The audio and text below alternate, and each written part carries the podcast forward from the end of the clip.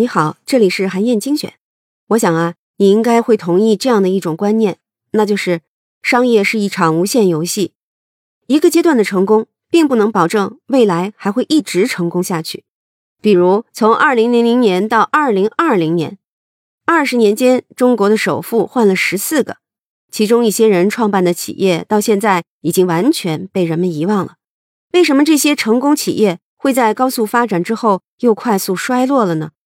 复杂经济学的作者、著名经济学家布莱恩·阿瑟他就说啊，企业会在收益递增效应的影响下快速的提升竞争优势，进入高速发展期，但是在这之后很有可能会陷入路径依赖。不能适应环境的变化，所以会丧失优势，在竞争中败下阵来。那接下来呢，就让我详细的为你解说一下。让我们先来看看收益递增效应是怎么让企业快速的提升了竞争优势，进入高速发展期的。在这个阶段呀，企业会采取某项新技术，生产出受到市场欢迎的产品。产品销量越大，企业运用这项技术的经验就越丰富，进行的技术改进也越多。然后呢？就会进一步的来提升产品的性能和吸引力，这种表现就是典型的收益递增的特性，这会形成一种良性循环。华为的发展就能够很好的说明这一点。一九九四年啊，华为的创始人任正非第一次去美国考察，回国之后，他写了一篇文章，他预测呢，二十一世纪初会出现一次网络革命，让通讯费用会降低到现在的几十分之一。那个时候啊，用户和业务就会出现爆发式的增长，世界通信行业呢也将三分天下。他认为华为会在其中占据一个位置，但是当时华为的员工还不到五百人，所有的业务呢全部来自农村市场，海外拓展更是天方夜谭。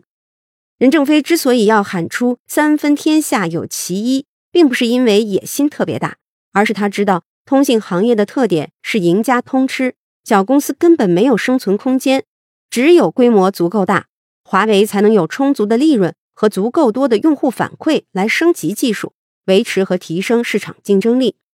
不这么做就是死路一条。于是啊，华为开始全力扩张，在一九九九年就花费了几十亿元聘请 IBM 来改造他们的研发、供应链、客户管理等方面的流程，而在当年。华为的年销售额也只不过是八十九亿元，华为的这些布局果然非常有成效，并且呢，他们在后续的十几年里持续拿出销售收入的百分之十到百分之十五进行技术研发，不仅完成了对于二 G 和三 G 的追赶，而且呢，在四 G 获得了局部赶超，一直到现在在五 G 时代实现了全面领先，所以你会看到。在技术上的持续投入能让企业获得收益递增，但是如果只是按照过去的成功经验在原有的路径上前进，而没有及时根据环境的变化进行相应的调整，还是可能会被市场淘汰。简单来说，就是成也萧何，败也萧何。这就是为什么有些成功企业会大起大落的原因，那就是他们陷入了路径依赖。福特公司的传奇车型 T 型车。就是因为这个原因被打败的。在一九零八年之前，汽车市场是典型的富人市场。一九零八年，福特推出了 T 型车，通过流水线大规模的制造同一款车，不断的提高效率、降低成本，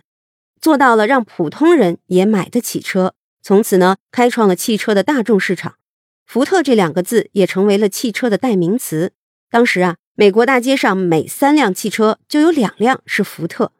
但是到二十世纪二十年代之后，市场进入了多样性的大众化时代，用户不再只是把汽车当成一个没有情感的交通工具，而是想要通过汽车来彰显自我认知和身份地位。他们开始关心车的设计、外观以及舒适程度。但是福特没有及时察觉到这种变化。当竞争对手通用汽车开始推出封闭车身、有多种可选颜色汽车的时候，福特还在专注于进一步削减成本，让用户只能在黑色的敞篷 T 型车里忍受风吹雨打。除此以外呢，通用汽车还建立了一个从高端品牌到低端品牌的产品线，包括了凯迪拉克、别克和雪佛兰等等，每年都会发布新车型，这就进一步分流了福特的用户。在通用汽车的挤压下，T 型车的市场不断的流失，打破了福特通过扩大产能来压低成本的商业模式。随着销量的持续下降，福特的成本就不断的提高。终于，在一九二七年，福特宣布所有工厂停产，进行升级改造，而这等于把市场拱手让给了竞争对手，同时也标志着福特在汽车业统治地位的终结。你看，即使是最成功的企业，一旦陷入了路径依赖，也难逃衰落的命运。那么，怎么做才能避免陷入路径依赖呢？主要啊是有两个方法，一呢是自己主动做出颠覆式的创新。重新定义一条新的赛道，让组织进入新的生命周期。比如，苹果公司没有局限在电脑领域里，而是进军了手机行业，突破了功能手机的界限，推出了划时代的智能手机 iPhone。另一个方法啊，是要持续的关注最新的行业动态。一旦有哪种新技术或者新的商业模式展现出了增长可能性，那就要及时的推出类似的业务，或者干脆收购目标公司。比如，脸书公司就在不停的投资相关企业。他慧眼识珠，发现了社交应用软件 Instagram 的潜力，就果断的用十亿美元收购了这家公司。这笔投资到今天已经价值一千亿美元了。当然，要打破路径依赖是非常难的。一呢，是因为技术创新本身有难度；二呢，是因为人们有思维惯性。要选择新的方向，就意味着要抛弃过去成功的经验和熟悉的模式，这是违反人类天性的。但是，只有能够做到这一点，一家企业才能浴火重生，在激烈的市场竞争里基业长青。好，以上啊就是我为你分享的内容。我在阅读资料里为你准备了本期音频的金句卡片，欢迎你保存和转发，更欢迎你在评论区留言分享你的精彩观点。韩燕精选。明天见。